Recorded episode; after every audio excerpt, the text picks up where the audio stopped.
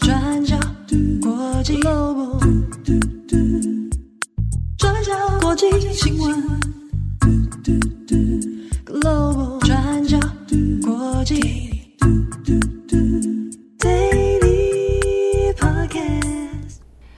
大家好，欢迎收听 UDN Global 转角国际 Daily Podcast 新闻。我是编辑慧仪，我是编辑木仪。今天是二零二三年五月二十五号，星期四。那在今天呢，我们有两则的国际新闻要跟大家分享。好，今天第一则，我们来看美国。美国在明年十一月五号准备要举行总统大选了。那最近共和党呼声非常高的美国佛罗里达州州长迪尚特 （Ron DeSantis），他在五月二十四号正式宣布要角逐二零二四年总统大选。那接下来会跟前总统川普争夺共和党总统候选人的提名。好，那迪尚特在五月二十四号，他对美国联邦选举委员会递交了相关的文件。然后完成之后呢，他接着要来跟民众正式宣布参选的消息。那他宣布的方式呢，是跟 Twitter 公司的 CEO 马斯克在 Twitter Spaces 平台举行线上直播。那这场直播原本预计是在当地时间下午六点然后开始，但是疑似是因为线上有太多人同时要收听了。那一开始有超过五十万人在线上等待哦，让伺服器出现了一些问题，那导致需要重新设定跟配置，所以在一开始大概延误了二十多分钟。那在开始之后，中间也几度发生了中断的情形。那在直播期间，迪尚特也宣读了他的参选宣言。那这次也是有史以来第一次有候选人选择在社群媒体上直播宣布要角逐总统提名的消息。好，那近期迪尚特这号人物在 Daily Podcast 上也蛮常出现的，主要是有关他签署了跟性别认同跟性倾向的课程相关的禁令，还有对于 LGBT 不利的法案等等。以及最近迪士尼公司跟佛州的战火也越演越烈哦，所以讨论度非常的高。那我们今天也回头过来看迪尚特这个人。那首先我们会来介绍他以及他任内的政策，以及他跟川普之间的关系。好，迪尚特今年四十四岁，有些中文媒体把他的名字翻作是迪桑提斯，还有迪尚特都有。那他本身是有意大利血统。大学念的是耶鲁大学，那耶鲁大学毕业之后呢，他进到哈佛大学法学院就读，并在二零零五年获得哈佛的法学博士学位。那迪尚特也有海军的背景哦，他曾经到伊拉克以及美国关塔那摩湾拘押中心服役。那他在二零一三年成为代表佛州第六选区的国会议员。接着呢，在二零一八年，他代表共和党竞选佛州州长。最后是以百分之四十九点六的得票率打败了民主党候选人安德鲁·吉勒姆的百分之四十九点二，只有百分之零点四的差距哦，当选佛州州长。那他在任内最为人所知的是他的保守政策，那他自己也自称是一个反觉醒的战士哦，他说自己是 anti-woke warrior。例如说他在堕胎议题上面。他把不能合法堕胎的周数从十五周降到六周，也就是说，过去规定怀孕超过十五周的女性不可以堕胎，那现在是怀孕六周以上的女性不可以堕胎。那另外，他也非常积极打压非法移民哦。例如说，在去年九月十四号，他下令把五十位大多数来自委内瑞拉的寻求庇护者从德州运到麻州外海的玛莎葡萄园岛。那他强调说，佛州并不是庇护州，美国的每一个社区都应该要分担移民，而不是全部都落在少数的州份头上。那这样子被认为是丢包非法移民的行为，当时也引来舆论的强烈批评。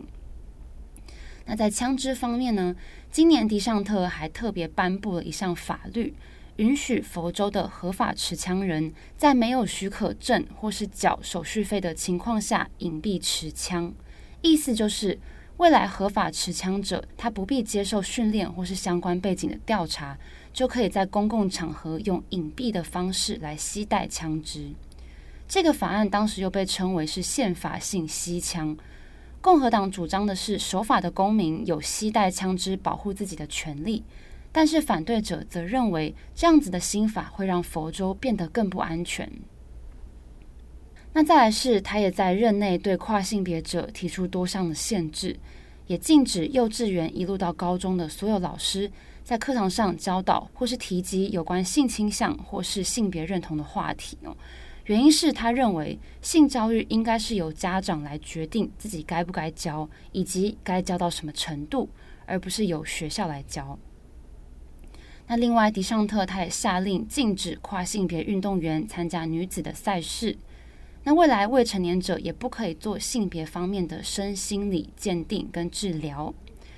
那最近他也把公立学校图书馆里面。有提到 LGBT 议题或是种族议题的书籍部分给下架了。好，那以上这些虽然都引起很大的争议，但是也获得很多保守派人士的支持哦。对于很多共和党人来说，迪尚特可以说是一个明日之星。那现在他也被认为是前总统川普最大的竞争对手。比起川普，迪尚特他更希望把自己塑造成比较年轻。相对来说，比较没有那么戏剧张力，而且相对保守的选择。然而，虽然川普现在还是深陷在多起的刑事调查当中，但是以目前的民调来看，川普还是有领先的优势。那其实迪尚特跟川普过去可以说是盟友。迪尚特他也承认，如果当时在二零一八年没有川普的支持，他可能不会当选佛州州长。但是两个人现在已经成为了共和党总统候选人提名当中最大的竞争对手，尤其是川普最近对迪尚特的炮火依然是非常猛烈哦，像是他帮迪尚特取了非常多的绰号，像是他帮他取了一个名字叫做 Ron DeSanctimonious，讽刺他伪善，那还有疑似是取笑他外貌的 Meatball Ron 等等。那在不久之前，他也才刚贴文攻击迪尚特的人格哦，质疑说迪尚特是一个不忠诚的人。那面对川普的攻击呢，迪尚特目前没有太多的回应，他只有简单的回应说，要帮我取什么绰号都可以，只要我可以赢得这场选战。好，那这次马斯克跟迪尚特合作，让他在推特上面公布参选的消息哦。那针对这件事情，马斯克他自己有强调说。自己选择跟迪尚特合作，不是为了想要公开支持他，而是想要把 Twitter 当成一个公共的交流平台。但是外界也普遍认为说，这次迪尚特的策略是想跟马斯克结盟。那也普遍认为这是一个蛮危险的选择，因为马斯克他非常难以预测哦。像是过去他在二零二零年把票投给了拜登，但是之后他也是猛烈的批评拜登政府。所以外界也认为说，马斯克他的平台可以捧红迪尚特，但也可以一手让他跌入谷底。好，那以上是迪尚特宣布参选总统候选人提名的消息。好，那今天的第二则，我们来整理这两天持续延烧的国泰航空事件。事件的起因是一位中国乘客匿名在社区媒体小红书上面发文，那投诉国泰的空服员歧视非英语乘客。那结果这一起事件在短短两天之内持续升级，那包括中国官媒还有意见领袖都出来谴责。那国泰航空三度道歉，那甚至是连香港特首李家超也为此出来回应。那原本这只是一起民生的矛盾，为什么到最后会上升成政治冲突呢？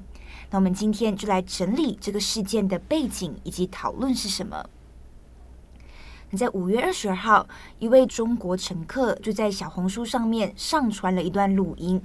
那录音是一群国泰空服员的对话，对话里面这些空服员就在讨论有中国乘客把地毯 carpet。当成是毛毯 blanket，所以空服员就用英文笑说：“如果你不能用英文说出毛毯，你就不能获得毛毯。”以及也有空服员指出地毯是在地上的。那从录音片段里面也可以听到其他的空服员也在笑。那这位中国乘客就在小红书上面的贴文指出，自己是搭乘国泰航空从成都飞往香港的班机。那从坐下开始，就不断听到有空服员用英文还有粤语在抱怨。而且这位乘客也指出，附近有乘客尝试用英文询问空姐如何填写入境卡，但是得到很不耐烦的回应。那此外，那有一名老人在起飞过后没多久就抱着小孩要上厕所，因为照理来说，如果飞机上面的安全信号灯没有熄灭，是不可以离开座位的。所以一位空服员看到之后，就先用粤语广播请对方回到座位。那接着呢，就用粤语跟他的同事说，他们听不懂人话。那这位举报的中国乘客就指出自己在香港生活了十一年，母语是中文，也熟悉英文跟粤语。那面对空服员这样赤裸裸的歧视，他认为呢，要把事情举报出来才是正确的做法。那结果这个小红书贴文出来之后，就引起了关注，并且开始延烧。我们看一下时间序哦，从五月二十二号到二十四号发生了什么事情？小红书贴文是在五月二十二号晚上发出，国泰航空在当天晚上就在微博上面道歉，那表示会严肃调查处理。接着在五月二十三号，前环球时报总编辑胡锡进和官媒人民日报的海外版旗下账号叫做侠客岛，都各自发文谴责哦。他们的内容逻辑上面有几点是类似的，我们这边直接合并整理。那首先第一点，他们就说不只要处罚相关的空服员，那国泰航空自己也需要反省管理制度，还有公司文化。那侠客岛甚至是还用了重拳整顿这四个字。那第二，他们也认为中国市场对国泰航空是非常重要的。那侠客岛就指出，香港是中国的香港，离不开国家还有内地的支持。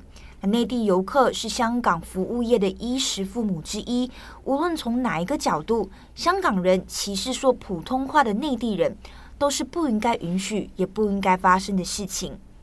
那胡锡进也表示，要对国泰员工展开尊重内地在内所有乘客的教育。那这当中要留意的是，胡锡进跟侠客岛还把这一起事件连接到了二零一九年的香港反送中运动，这是胡锡进的说法。那大意是在香港反送中运动期间，有一些国泰员工有非常错误的表现，所以他说要端正员工的价值观。那对此，侠客岛的用词也是相对激烈哦。我这边直接引用原文。侠客岛指出，香港国安法颁布之后，反中乱港分子受到了严惩，法律漏洞得到补全，香港的整体环境重归宁静，炒作内地跟香港矛盾者也已经不敢露面。那在国泰航空这般规模庞大的企业，居然仍有人蛰伏于阴暗角落，脑子里残留着不知今夕何夕的错乱思维，不得不让人省思。所以在这些人都出面声明之后，五月二十三号这一天，国泰航空也两次在微博上面发文道歉，那也表示已经解雇了三名涉事的空服人员。那香港运输还有物流局局长也发表声明，那指出事件严重违背了香港优良的待客之道。那接着在二十四号，香港特首李家超在广州出席一场活动的时候。自己还主动提及了这起事件呢，那表示对空服员的言行感到痛心，伤害了香港还有内地同胞的感情。好，那以上大概就是事件的背景整理。那接下来我们要来看看为什么这会上升成政治冲突哦。那这或许也是近年来中港各种矛盾里面的一个例子。在中国乘客在小红书的贴文发出来之后，那也有中国网友开始分享自己曾经到香港旅行或者是生活的时候，也因为自己说了普通话而被香港人冷眼对待，或者是对方表现出不耐烦的这个表情啊。那这接着也让人联想到了二零一九年反送中运动期间，国泰航空部分的员工也有支持运动的声音。那这也是为什么上面胡锡进跟侠客岛都有提到反送中，所以可以看到，这就是新旧事件结合起来，一起在这一次的事件中引爆，上升成政治冲突哦。我们回顾一下二零一九年的反送中运动，当时候在七月，也就是运动如火如荼展开的时候，国泰航空一名机长就在航班上面以英文进行广播，他就表示机场大厅里面现在有反送中的集会，他形容这是和平。有序的集会，那最后呢，还用粤语说出了“香港人加油，万事小心”。那这样子的一个事件就引发了中国不满。那后来国泰航空也证实，这个机师已经离职了，但是并没有指出这个机师是自己离职的，还是是被解雇了。那当时候，中国民航局还发出了警示哦，他就对国泰航空提出要求，那指出要参与反送中游行的机组人员必须要暂停执行飞往中国航班，还有有关的一切职务。那结果呢，国泰航空就更新了员工守则，那表示不接受员工参加所谓的非法政治活动，那也鼓励员工举报违反守则的情况。那这些事件呢，在当时候在香港都引起了许多的争议。那香港民众对国泰的观感也是相对不佳的。所以回到这一起事件，中国的舆论讨论非常的热烈，但是放回到香港，讨论其实相对的冷淡。那也没有人声援国泰航空。那最后，我们也来看看目前的讨论有哪些。那首先是到底可不可以录音这件事情。那有人认为，在飞机里面把别人的对话录音起来根本是不对的行为，而且这还是私人的对话，所以也就讽刺说是中国乘客自己玻璃心，也认为这是小题大做，助长了中国的批斗文化。那不过也有人认为，航空业本来就是服务行业，本来就不应该出现类似的歧视行为。针对这件事情，国泰工会在二十四号的时候发布声明回应，那表示呢，对三位被解雇的空服员感到遗憾。那声明里面呢，我们大概整理了几个重点。那第一个是工会就表示，空服员一向尊重以及平等对待来自不同国家和文化背景的乘客。那同时呢，他们是尊重公司的指引。以英文为官方语言，以及是经过公司考核合格的语言来跟乘客沟通。那第二，声明里面也有提到空服员目前的处境，也就是疫情之后旅客人数上升，但是呢，他们却面临人手资源不足、工作量大幅度上升，还有薪酬过低等等的因素。那但重点就在于，他们认为国泰模式问题，那令员工的士气无比低落。因此，也希望呢，国泰可以从源头正视问题，重建合理的工作环境，来提升空服员员工的士气。